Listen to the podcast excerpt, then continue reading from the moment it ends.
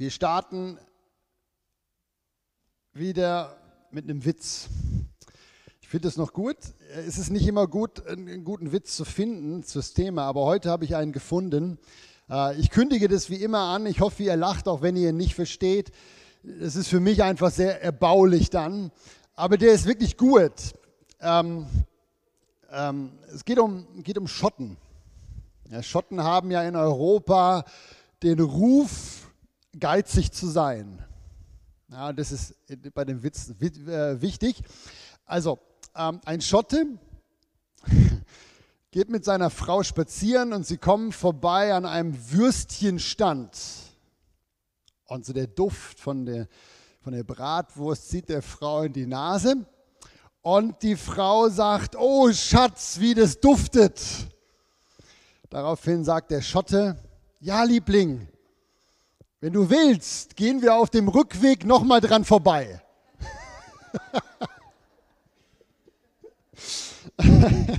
also ihr werdet das noch sehen. Der Witz passt super gut zum Predigtext heute. Heute geht es auch um einen Mann oder einen Menschen, der macht das aber genau andersrum wie der Schotte. Äh, ich lese euch das vor. Wenn ihr eure Bibeln dabei habt, dann dürft ihr die jetzt aufschlagen. Matthäus Evangelium Kapitel 13. Wenn ihr es nicht dabei habt, ich habe euch den Text natürlich wieder mitgebracht auch. Und ihr werdet den Schotten nicht erkennen, aber sein Pendant, sein Gegenstück. Matthäus 13, ganz kurze Verse, drei Stück nur, aber halt mega bekannte Verse. Äh, in dem ganzen 13. Kapitel, das haben wir ja immer wieder schon mal angeschaut, jetzt in den letzten Wochen, predigt Jesus über das Reich Gottes. Und darum geht es jetzt hier auch. Er sagt, wiederum gleich das Reich der Himmel einem verborgenen Schatz im Acker, äh, den ein Mensch fand und dann wieder verbarg, also wieder einbuddelte. Und vor Freude darüber geht er hin und verkauft alles, was er hat und dann kauft er diesen Acker, um den Schatz zu kriegen. Bild Nummer eins. Bild Nummer zwei. Wiederum gleicht das Reich der Himmel einem Kaufmann, der schöne Perlen sucht. Und als dieser Kaufmann eine kostbare Perle fand, ging er hin und verkaufte alles, was er hat. Und dann kaufte er diese Perle. Ähm, Jesus hat ja öfter mal solche Vergleiche gebracht. Ja, dieser ganz bekannte Vers, trachtet zuerst nach dem Reich Gottes, ist ja auch in diese Richtung. Das Reich Gottes, sagt Jesus, ist was unglaublich Wertvolles eigentlich was unglaublich Erstrebenswertes, was, wo man mit aller Kraft eigentlich wie suchen muss, wo man alles investiert für. Ähm, und wenn das wirklich so ist, wir nehmen das jetzt mal wörtlich, was da steht, dann ist es wichtig, sich zu überlegen, was ist es denn? Wofür ich alles aufgeben sollte und mein ganzes Hab und Gut, meine Zeit, meine Gaben rein investieren soll. Was ist das Reich Gottes? Die Bibel, äh, wenn man da so vom Alten Testament anfängt, beschreibt das Reich Gottes immer wieder mit so ein bisschen unterschiedlichen Bildern häufig. Aber ein Bild, was für uns heute besonders relevant ist, ein Ort, wo das Reich Gottes definitiv erscheinen soll, wo es gelebt werden soll, äh, das ist halt äh, die Gemeinde. Die Gemeinde ist von der Bibel her, ich lese euch das Hurti vor, ein Schlüsselort, wo das Reich Gottes auftauchen soll. Und ich habe jetzt überlegt, welchen Vers nehme ich dafür. Ich habe zwei kurze Verse, auch mega bekannte aus Matthäus 16, einfach kurz mitgebracht, dass ihr das seht. Das ist wirklich so. Das Reich Gottes ist natürlich viel mehr als Gemeinde. Aber auch gerade in der Gemeinde hat Jesus gesagt, da ist das Reich Gottes lokalisiert. Ich lese euch das ganz gut vor, diese bekannten Verse. Da spricht Jesus eigentlich mit Petrus und sagt, du bist der Petrus. Das war ja lange bevor Gemeinde überhaupt gekommen ist. Du bist Petrus und auf diesem Felsen will ich meine Kirche bauen. Meine Gemeinde, die weltweite Gemeinde. Und die Pforten des Totenreiches, vom Griechischen ist hiermit die komplette Unterwelt gemeint. Die Hölle übersetzt Luther sollen die Gemeinde nicht überwältigen. Ich will dir und damit der ganzen Gemeinde die Schlüssel und jetzt kommt's des Reiches der Himmel geben. Und was du auf Erden binden wirst, wird im Himmel gebunden sein. Und was du auf Erden lösen wirst, wird gelöst werden auf der Erde. Ja, und ihr seht es, die Gemeinde hat eine, das kann man fast sagen, eine Schlüsselfunktion, wenn es darum geht, Reich Gottes zu bauen. Und ich möchte es ganz kurz sagen, Gemeinde ist nicht der einzige Ort, wo das Reich Gottes existiert. Jesus sagt, überall, wo er ist, ist das Reich Gottes. Das heißt, wenn ihr an die Uni geht, wenn ihr auf euren Arbeitsplatz geht, wenn ihr äh, Besuche macht im Altersheim, überall kann das Reich Gottes sein. Das ist nicht nur in der Gemeinde, aber das ist auch in der Gemeinde. Und das ist die Frage, die ich euch heute stellen möchte, nach der kurzen Einleitung. Wenn Gemeinde eine Schlüsselfunktion heute hat für das Reich Gottes, und das so kostbar ist wie eine Perle, wie ein Schatz, was bedeutet dir Gemeinde? Oder ganz konkret jetzt nachgebohrt, was bedeutet dir die FEG tun? Du bist jetzt hier, was bedeutet dir deine Gemeinde? Wir haben ja durch diese Corona-Zeit Zugang zu tollen Studien. Weltweit sind ja die Christen ausgesperrt gewesen aus ihren Gemeinden und dann gibt es jetzt viele Studien, die werden in frommen Zeitungen veröffentlicht. Äh, wie reagieren Christen darauf, dass sie jetzt nicht mehr in die Gemeinde können? Und das Ergebnis ist eigentlich wie noch ernüchternd, zumindest für Gemeindeleiter, Pastoren, Vorstände von Gemeinden, weil ganz viele Christen sagen eigentlich, ihnen fehlt gar nicht so mega viel.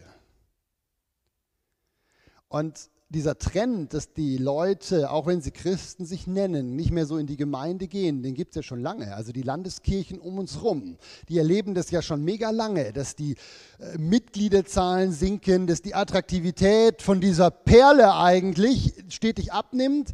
Und ich glaube, jetzt spätestens seit Corona sind auch wir Freikirchler da nicht mehr vor verschont. Und ich weiß von Gemeindeleitern, die sich wirklich Sorgen darum machen, wie können wir die Schäfchen wieder dazu bringen, zu kommen, trotz Corona. Ich glaube, ihr spürt so ein bisschen, wo ich drauf hinaus will. Was ist wichtig an Gemeinde? Ich habe darüber ein bisschen nachgedacht, also nicht erst für die Predigt, sondern das ist ein Thema, was mich schon lange beschäftigt. Und je länger ich jetzt überlege, was ist eigentlich wichtig an Gemeinde, ich rede auch viel mit der Petra darüber, warum gehen Leute in die Gemeinde, je länger, je mehr fällt mir auf, dass ganz viele Christen Gemeinde sehen, bewusst oder unbewusst, wie ein Verein. Ja, ich habe jetzt mal hier so ein paar Beispiele aufgeführt in der Klammer. Ja, Gemeinde als Ort, um Musik zu machen zum Beispiel. Gemeinde als Ort, um Freunde zu treffen. Gemeinde, um irgendwo diakonisch zu arbeiten. Ob ich das jetzt in einem Hilfswerk mache oder in meiner Gemeinde, äh, gibt ja so Leute. Altruisten nennt man die, die haben so ein Herz für andere und das kann man gut in der Gemeinde machen. Ja, oder Kinderbetreuung ist ein großes Thema, dass meine Kinder unterwiesen werden, mit dem Wort Gottes in Verbindung kommen oder einfach nur verwahrt sind. Ja. Der Punkt ist halt, darauf möchte ich hinaus, wenn Leute eine Gemeinde als Verein sehen, bewusst oder unbewusst, ich sage nicht, dass das eine bewusste Entscheidung ist, dann bestimmt immer die Qualität vom Programm, ob ich eine Gemeinde toll finde oder nicht. Ist nachvollziehbar, oder? Ja. Es ist halt, ähm, so, dass mir immer wieder erzählt wird, ich bringe euch jetzt ein sehr aktuelles Beispiel oder nicht aktuell, aber aus unserer Gemeinde. Es gibt Leute, von denen ich weiß, die sind früher bei uns in die FEG Thun gekommen. Und wenn ich dann manchmal frage, wieso kommen die denn nicht mehr? Oder auch wenn ich sie selber schon gefragt habe, wieso kommst du nicht mehr? Wisst ihr, was die Antwort häufig ist? es gibt den Chor nicht mehr. Jetzt lacht ihr, weil ihr wisst, dass das stimmt.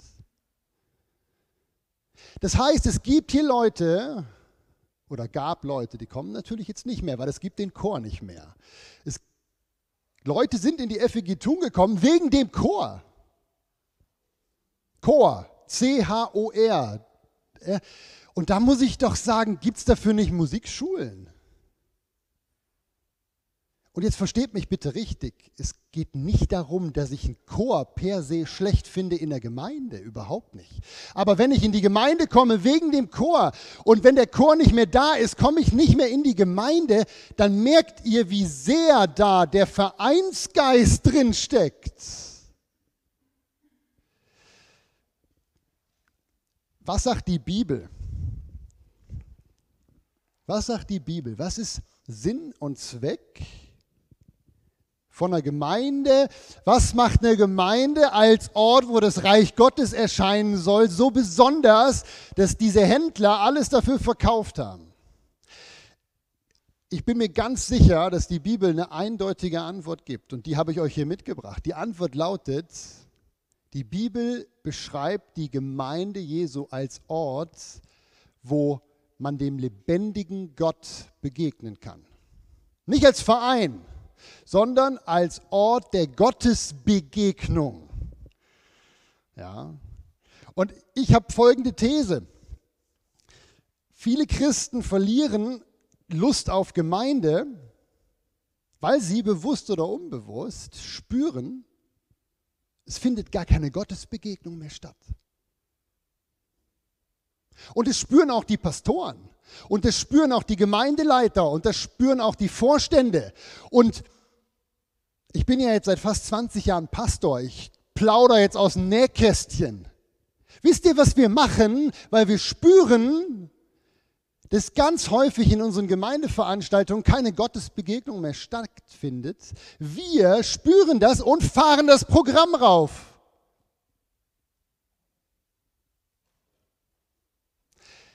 Ganz vereinfacht gesagt, gibt es folgende Rechnung. Jetzt ist der Romano nicht da, das ist ja mein Mathe-Professor, also ein Mathe-Professor, der könnte das jetzt bestätigen.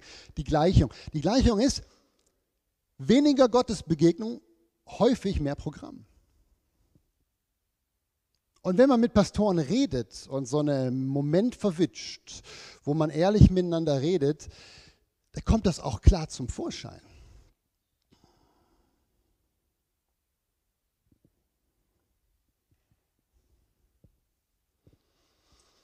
Ich glaube, ich habe euch das mitgebracht, für viele Christen ist Gemeinde Schrägstrich Gottesdienst. Da könnt ihr aber jetzt auch Hauskreise und Bibelstunden und, und, und einfügen. Häufig, und ich sage häufig, keine kostbare Perle mehr, weil wir merken, im Grunde finden keine Gottesbegegnungen statt. Und ich möchte gerne darüber die nächste Viertelstunde mit euch nachdenken. Was sagt die Bibel eigentlich über Gottesdienst mit Gottesbegegnung? Und der Text ist herausfordernd, ihr könnt euch jetzt schon anschnallen. Und können wir vielleicht was tun, um diesem Trend zum Programmismus entgegenzuwirken und wieder mehr von Gott zu erleben in unserer Gemeinde? Ja. Und ich sage, im Grunde sind wir als FEG Thun gesegnet. Also ich versuche jetzt mal das halb leere Glas halb voll zu sehen, weil dadurch, dass bei uns ja doch ein ziemlicher Mitarbeitermangel herrscht und wir gar nicht mehr unbedingt so viele Programme anbieten können, ist das eine mega große Chance, das viel schneller vielleicht zu sehen, das Prinzip als andere Gemeinden, wo noch alles so läuft und man noch so mitten im Roboten ist und ein Programm nach dem anderen anbieten kann. Versteht die Predigt heute als Chance. Herausfordernder Text. Ich habe echt überlegt, Gott, welcher Bibeltext zeigt eigentlich deine Idee von Gottesdienst? Und ihr könnt mich da korrigieren nach der Predigt wenn ich, wenn ich falsch bin, aber so viele Texte gibt es nicht im Neuen Testament, die Gottesdienste beschreiben. Und den der beschreibt, der Text, der das beschreibt, der passt häufig nicht zu der Art, wie konservative Gemeinden Gottesdienste feiern. Aber das ist der Text, den ich euch jetzt vorlese, den ihr hoffentlich mitlest.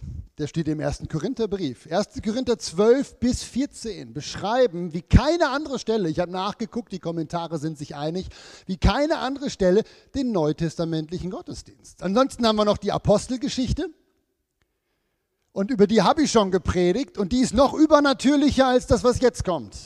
Darum seid froh, dass ich nur die im ersten Korintherbrief genommen habe. 1. Korinther 14 möchte ich euch einige Verse vorlesen. Und ihr werdet jetzt sehen, ja, Gottesdienst, so wie die Bibel ihn beschreibt, ist eine einzige Begegnung mit dem lebendigen Gott. Das ist der Text. Lasst euch mit reinnehmen. Lasst euch hoffentlich auch begeistern und nicht abschrecken.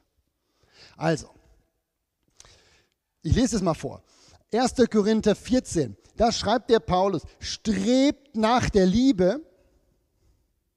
Wir kommen hier gerade von 1. Korinther 13, wo es um die Liebe geht. Strebt nach der Liebe, doch bemüht euch auch eifrig um die Wirkungen des Heiligen Geistes, um die Geisteswirkung am meisten, dass ihr weissagt.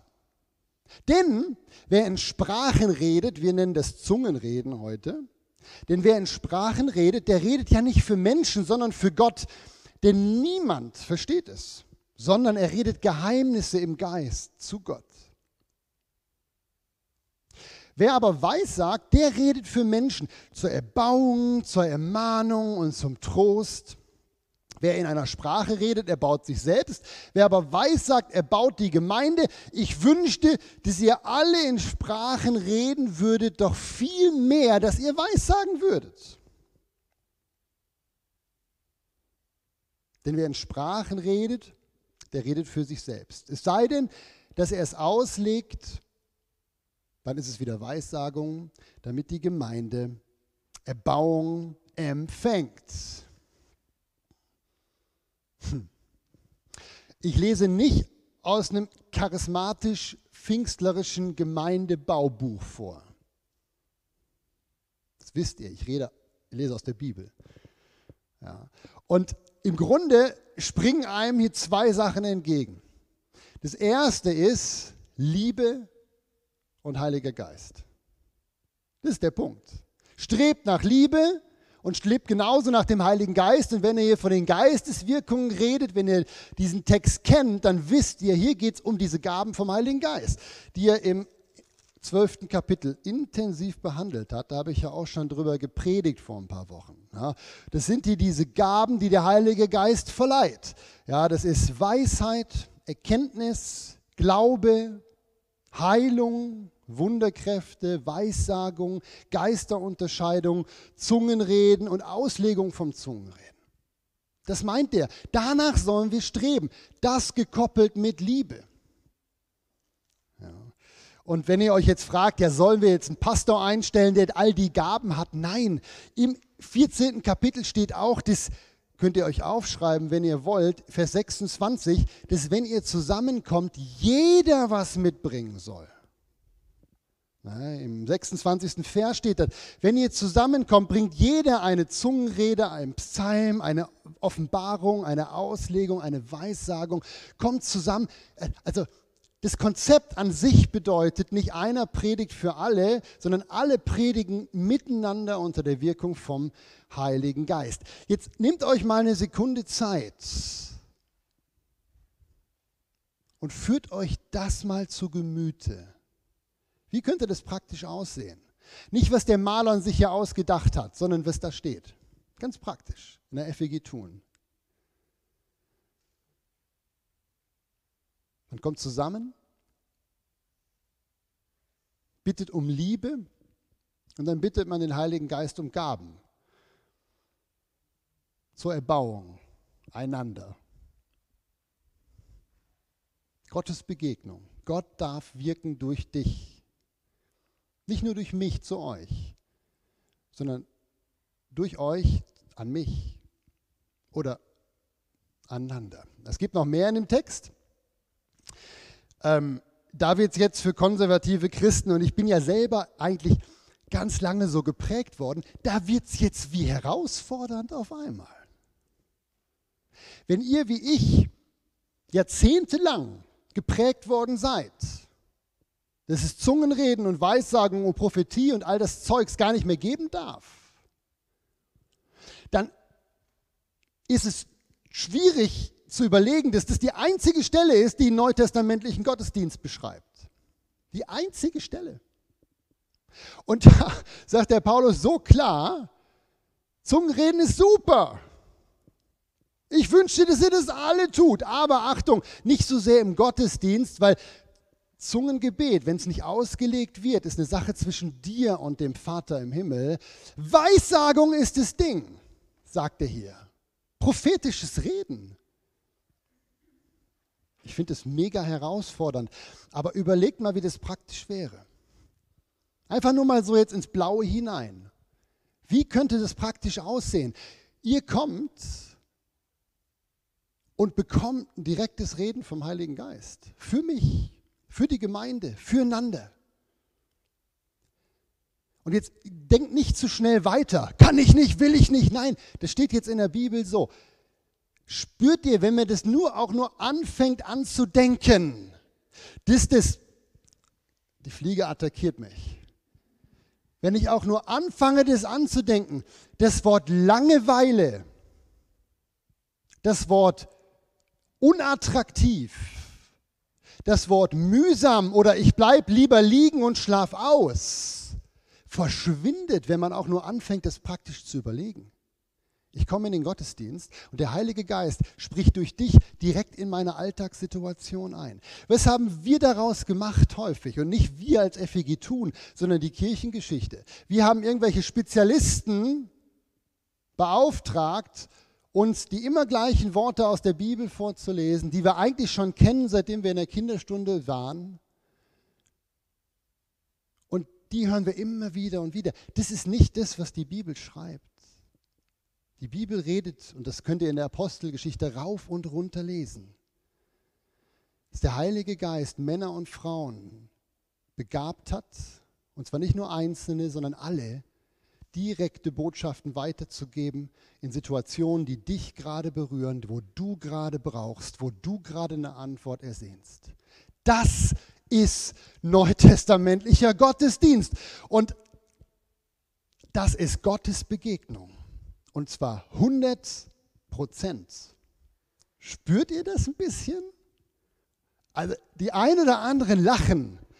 Das ist total schön. Ich habe noch Fakt ist, und das könnt ihr jetzt nachprüfen, das könnt ihr mir glauben oder von mir aus auch nicht. Und ihr könnt auch nachher sagen, Marlon möchte, dass wir eine pfingstlerische Gemeinde werden. Will ich nicht. Ich lese einfach nur vor, was da steht. Fakt ist, dass es keinen Gottesdienst im ganzen Neuen Testament gibt, ohne Weissagung, ohne Geistesgaben, ohne Zungenreden, ohne übernatürlichen Wirken vom Heiligen Geist. Gibt es einfach nicht. Punkt. Ausgeschlossen. Ich habe nachgeschaut. Gibt es nicht. Umgekehrt lese ich gerade ein Buch über, ich bin ja Missiologe von meiner Ausbildung her und ich lese dann immer so missiologische Bücher. Das Neue, was ich lese, ist sehr spannend. Eine Forschungsarbeit über die komplette Gemeindelandschaft in der ganzen Welt. Analysen ist für euch sicher gähnend langweilig, aber ich finde das noch spannend, so Gemeindeanalysen. Und lustigerweise, das Fazit dieses Buches bisher ist, überall da, wo Gemeinde anfängt, weniger Programme zum Planen und einfach nur zusammenzukommen, um Gott wirken zu lassen, da wachsen die Gemeinden wie gestört. Mir fällt kein anderes Wort ein, weil wir reden von Zahlen, die sind jenseits von unserem Vorstellungsvermögen. Und überall da, wo Gemeinde programmorientiert schafft, sprich, wo Menschen sich überlegen, was können wir tun, damit wir möglichst attraktiv sind, dort schrumpfen die Gemeinden. Und die Rechnung ist wirklich so ein, so leicht, sag ich mal, wie ich es jetzt hier formuliere. ähm, ich habe euch das aufgeschrieben Mhm. Neutestamentlicher Gottesdienst besteht aus konkreter, erfahrbarer Gottesbegegnung. Der Heilige Geist wirkt, Gott spricht direkt und unmittelbar zu Gläubigen und Ungläubigen. Das ist noch spannend, wenn ihr euch heute Nachmittag hoffentlich mit 1. Korinther 14 beschäftigt. Es ist ganz spannend ab Vers 22 beschreibt der Paulus die Missionsstrategie der Gemeinde und die sieht so aus, dass hier die Ungläubigen, die reinkommen, überführt werden sollen von den prophetischen Worten, die ihnen von den Christen gesagt werden. Ich habe das noch nie in der Praxis erlebt. Aber ist die Bibel das Wort Gottes? Ich finde es Hammer. Also, ähm, ich frage euch, glaubt ihr, so ein Gottesdienst wäre langweilig? Das Gegenteil ist der Fall. Sonnengottesdienst wäre wie ein Magnet, weil die Bibel sagt, überall da, wo Jesus angefangen hat zu wirken, sind die Scharen herbeigeeilt. Matthäus spricht davon, Markus spricht davon, Lukas spricht davon, äh, Johannes spricht davon und die Apostelgeschichte spricht auch davon. Da, wo der Heilige Geist wirkt, kommen die Leute. Ähm, das Tragische ist, und jetzt gehe ich im Schnelldurchgang durch das Buch Hesekiel, das Tragische ist, dass die Bibel auch keine Hehl daraus macht, dass du Gottesdienst auch komplett ohne Gott feiern kannst. Ich habe das Buch Hesekiel letzte Woche nochmal so durchgescannt und das Volk Israel ist ein ganz trauriges Beispiel dafür. Am Anfang vom Hesekiel in Kapitel 1 begegnet der Prophet Hesekiel Gott. Und zwar im Ausland. In einem Land, wo Gott gesagt hat, da will ich nie hin. Da begegnet ihm die Herrlichkeit Gottes, hebräisch Shishina. Ja, die Gegenwart des lebendigen Gottes in Hesekiel 1. Und dann fragt äh, Hesekiel, hey Gott, warum bist du hier? In Babylon. Und dann zeigt ihm Gott, wieso. Und das ist so traurig. Notiert euch das, wenn ihr es zu Hause mitlesen wollt. In Ezekiel 9, Vers 3, das sieht dann der Prophet, sagt Gott, da war ich noch im Allerheiligsten des Tempels. Und dann war es so gruselig, was da passiert ist in diesem Tempelgottesdienst. Da sagt der Text, er hat sich, die Gegenwart Gottes hat sich erhoben er hat das Allerheiligste verlassen und ist an die Schwelle des, des, der Tempeltür gegangen und hat da verweilt für einige Zeit. Wir wissen nicht genau wie lange. Und dann hat es aber nicht aufgehört, die Gräuel, wie der Ezekiel das nennt. Und dann hat die Herrlichkeit des Herrn sich aus dem Tempel erhoben und ist ans Osttor von Jerusalem gegangen und hat da verweilt. Wir wissen nicht genau wie lange. Und dann sind die Gräuel immer weitergekommen und dann hat die Herrlichkeit des Herrn sich erhoben und ist an den Ölberg gegangen, außerhalb von Jerusalem. Wir wissen nicht, wie lange Gott da gewartet hat und auf Jerusalem runtergeguckt hat. Wir wissen aber, dass er irgendwann das ganze Land Israel verlassen hat. Und Gott gibt dem Ezekiel eine Antwort. Er lässt ihn nämlich Gottesdienst sehen. Tempelgottesdienst zu dieser Zeit. Und es war ein Gräuel in den Augen des Herrn. Könnt ihr nachlesen heute Nachmittag. Ich finde es so tragisch, dass die Bibel das wie beschreibt, dass die Juden einen Gottesdienst gefeiert haben über Jahre und Jahrzehnte, ohne zu merken, dass Gott gar nicht da war. Geht euch das auch so unter die Haut? Das ist doch Horror, oder? Ähm, ich wünsche mir darum, je länger, je mehr, dass wir als FEG tun, uns wieder neu auf unsere Kernaufgaben konzentrieren, unsere Schlüsselfunktion wieder einsehen. Ich habe euch das aufgeschrieben. Wir sind dazu berufen, nicht, Entschuldigung, wir sind nicht dazu berufen, großartige Programme anzubieten für alle Altersgruppen. Das ist nicht unser Job und von daher ist das auch super, dass wir es gar nicht mehr können oder kaum mehr können. Es gibt unterschiedliche Vereine und Gruppen in Thun, die das. Das, das, das, das ist nicht unser Job. Unsere Kernaufgabe ist es, den lebendigen Gott in unserer Mitte zum Zuge kommen zu lassen. Ja, jede Gemeindeveranstaltung hat eigentlich nur dieses Ziel vor Augen von der Bibel her. Lasst den Heiligen Geist wirken. Kommt zusammen, bringt eure Gaben mit und lasst euch führen und leiten durch den Heiligen Geist. Ähm, vielleicht fragt ihr euch jetzt, Marlon, möchtest du denn sagen, dass die FEG Thun so aussieht, wie das da äh, beim Hesekiel beschrieben wird? Möchtest du das damit sagen? Und die Antwort ist natürlich nein. Dazu erlebe ich Gott viel zu stark hier. Ich kann euch von tollen Hauskreisen erzählen, wo die Gegenwart Gottes total da war. Ich habe sogar schon einen Hauskreis hier erlebt, der ist schon ein paar Jahre her, äh, wo eine Frau, die mittlerweile nicht mehr da ist, aber die hat so klar prophetisch geredet in die Gruppe rein. Da waren ganz viele von dieser Gemeinde da. Das war richtig stark. Ich erlebe den Heiligen Geist, wenn wir uns als Anbetungsband treffen, wenn wir uns Gottes Geist ausliefern. Ich habe schon für Leute auch beten dürfen, die, die Stärkung erlebt haben, die sogar äh, zum großen Teil gesund geworden sind. Wir sind noch nicht an dem Punkt, wo der Hesekiel der sieht.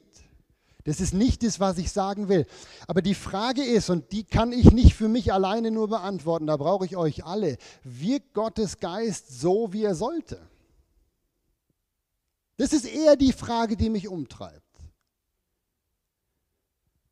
Lassen wir zu, dass es zu Gottes Begegnungen kommt, so wie das Neue Testament das beschreibt? Oder sind wir wie im Rahmen, in der Box unserer Theologie gefangen und sagen, das und das und das will ich nicht. Das und das gibt es nicht. Das und das darf ich nicht. Das ist die eigentliche Frage. Kriegt der Heilige Geist so viel Raum, wie er verdient hat? Ja. Ich denke persönlich, je länger, je mehr, dass die nächsten ein bis zwei Jahre, nicht mehr Jahrzehnte, geben uns die Antwort auf die Frage.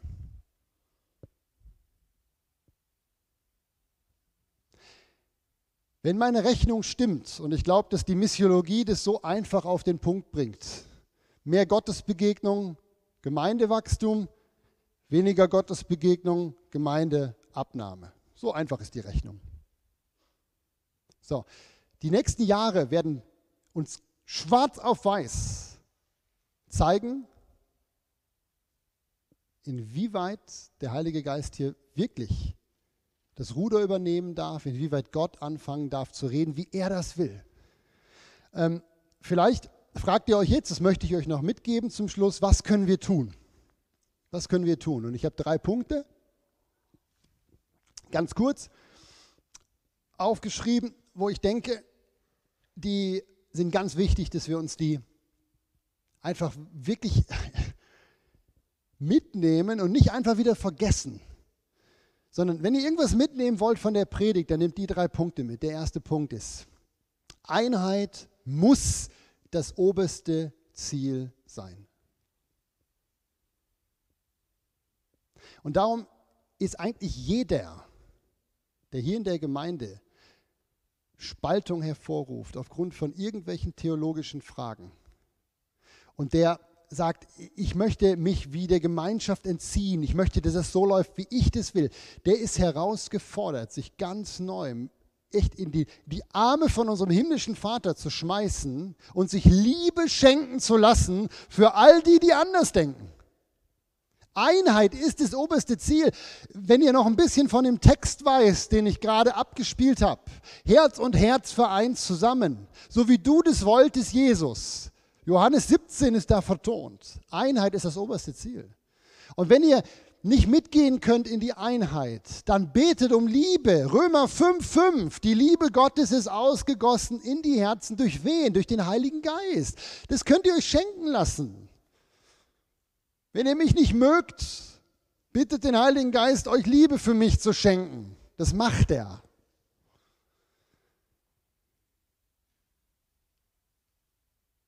Wenn ihr Angst habt vor gewissen Dingen, die Gott tun könnte,